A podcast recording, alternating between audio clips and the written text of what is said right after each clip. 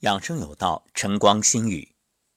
昨天提到了冬季养生的三不吃，那今天我们接着来说四不做。首先就是不做剧烈运动。虽说动则生阳，可凡事有度，适可而止。而且你看，这春生夏长秋收冬藏，冬天它是收敛内藏。所以这就意味着你应该把这个阳气啊好好的养护着。前面我们已经说了，那冬至的时候是阴气最盛，阳气刚刚开始，这一元复始，万象更新，就像一个小火苗，你得小心翼翼的呵护着。所以身体里的阳气可不能轻易的去耗散它，因此运动不可过。那么选择什么样的运动呢？有氧的，像。站桩啊，太极养生步啊，颤抖功啊，还有快走啊，慢跑呀，太极、八段锦、五禽戏这些都很好。如果你会采气、吐纳，那就更好了。而且因为天气冷啊，所以运动之前一定要做好充分的热身。那运动之后的放松也切莫忽视。你看。人体如果比作一部车子，那车子开车之前你都得热一热。当然，我说的主要是冬天，因为天气冷啊。那就算是夏天，咱也缓一缓，再往前慢慢的启动，对吧？你不能突然就加速。那人体也是一样，所以尤其对于老年人，或者是有一些慢性疾病，包括高血压、糖尿病，那一定要注意，绝不能剧烈运动。千万不要一时兴起争强好胜，那很可能自讨苦吃，甚至引发意外。至于这个运动量啊，各位自己掌握，微微出汗。再好的医生，他不可能时时刻刻跟着你，所以自己做个记录，记录自己指标的变化、身体的感受、情绪等等，这样呢。才能够明白自己需要掌握什么样的运动量、运动时间。这二不做啊，就是不做熬夜之人。入冬之后要顺应天时，早睡，然后呢，稍稍的晚起。注意，我们说的是稍稍的，不要你有着早睡晚起的借口，一下睡到日上三竿。那也同样。不利于你身体阳气的生发，千万千万千万不要熬夜，保证充足的睡眠，对于健康来说非常重要。那每天晚上呢，子时要保证深睡。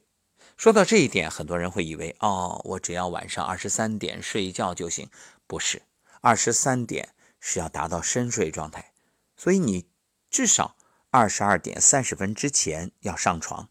上床之前再能用热水泡泡脚，那就更好。至于睡眠的时间，这个我们不做统一的要求，因为因人而异。那每个人他的状态、体质、习惯都不一样。正所谓神满不思眠，所以有些人啊，睡眠时间很少，但是他要么懂得练功，要么白天没事的时候就打盹儿。哎，这等于零存整取呀。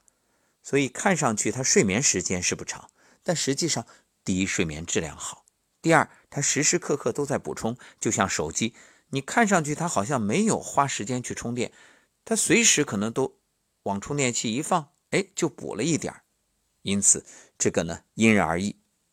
第三是不要忧心过度，忧心过度或者常常生闷气，都会导致阴阳失衡，影响健康，那就等于时刻在偷你身体的能量。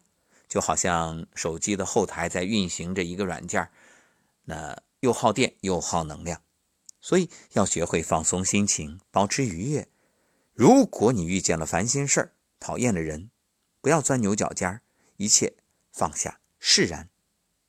当你真正能够想得开的时候，也就自然放得下，那就没什么能够伤害你。那最后这个四不做呢？可能会有一些争议，为什么呢？有人哎特殊人群，他就是有这个习惯，而且以此为荣，认为这是对身体好。不过，我想提醒各位，凡事不可过度，过犹不及。所以我们说的四不做，就是不洗冷水澡。那么，有人会反驳：我们冬泳对身体还好呢？你看我身体越来越棒，都不生病。那我想提醒一点啊，当然，如果您正好是冬泳爱好者，对于我所说的这个呢，您完全可以无视、不听，仅供参考。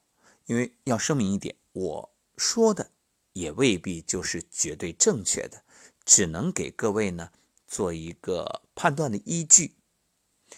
那我们建议各位，冬天。无论是游泳，还是这个冷水澡，能避免就避免。为什么？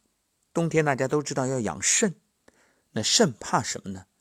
肾它一个是怕寒怕凉，一个就怕恐怕惧。